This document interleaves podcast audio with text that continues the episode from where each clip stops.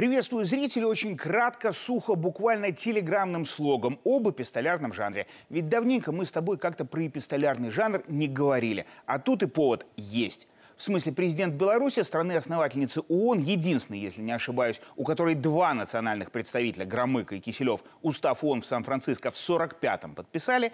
Так вот, президент нашей страны, генеральному секретарю Организации Объединенных Наций в 22-м на днях письмо написал.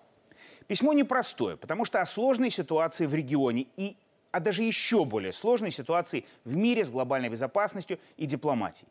И самые сложные строки такие. О судьбе самой ООН в наши неспокойные времена, когда некоторые хотели бы и саму ООН, и ее устав на себя переписать.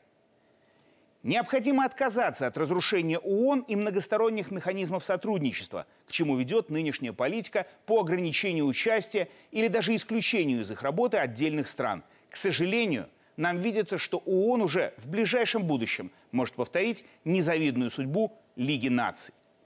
И вот о том, кто именно сейчас переписыванием занят, а значит словами и делами приближает крах общего миропорядка – и ООН в частности, в письме только дипломатичный намек. А я Глеб Лавров, вот не тот Лавров, ни разу не дипломат, посему, пожалуй, тему дополню. Потому как раз тема глобальная вызрела уже, то и дополнять ее самое время, а значит дополнять будем. И в первых строках моего к тебе, зритель, послания, позволь признаться, не ожидал. Вот не ожидал, что самыми лучшими агитаторами за то, что письмо президента Генсеку своевременное и чрезвычайно важное, станут Литва и Польша.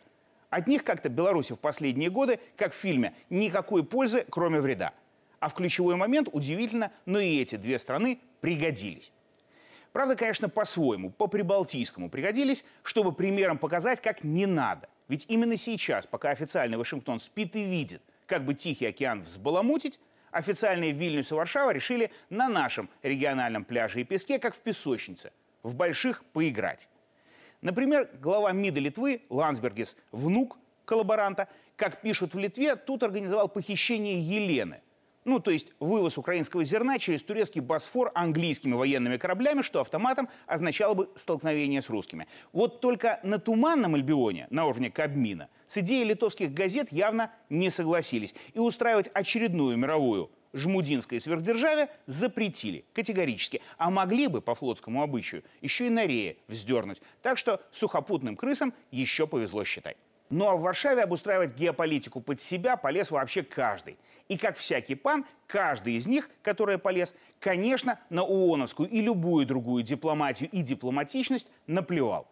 Качинский наехал на Венгрию. Дуда отменил границу Украины. Моровецкий поставил на счетчик Норвегию. И сделал это в таких выражениях, что викинги начали искать глазами топоры и рогатые шлемы предков. А уж про польские обидки к России и Германии и говорить не надо. Панские газеты этим полны. Как и статьями о проблемах в экономике бывшей империи от можа до можа. И самое главное, сделали все это политики, которых не слишком-то любят даже у них на родине. А в остальном Евросоюзе так и вовсе терпеть не могут. Что же касается Норвегии, то это страна, которая с осени собиралась в Польшу газ поставлять, теперь думается задумается и про объемы поставок, и про цены. Ведь, как показала всем история с калийным гигантом Яра, кто-кто, а норвежцы деньги считать умеют. И неуважительные к себе отношения со счетов не спишут. Никогда. Так что если польские пиджаки продолжат так же активно свои политические игры, то их пиджаки могут остаться и без штанов – и без шляп, причем вместе с головами. И вот здесь, зритель, надо вернуться к главной головной боли момента. Ведь до тех пор, как и было написано в письме президента Генсеку, пока он не начнет снова в полном объеме работу, обеспечивая возможность большого диалога для всех, определять момент и будут всякие там мелкие чиновники Литвы и Польши. А уж как они это делают, мировая пресса писать устала.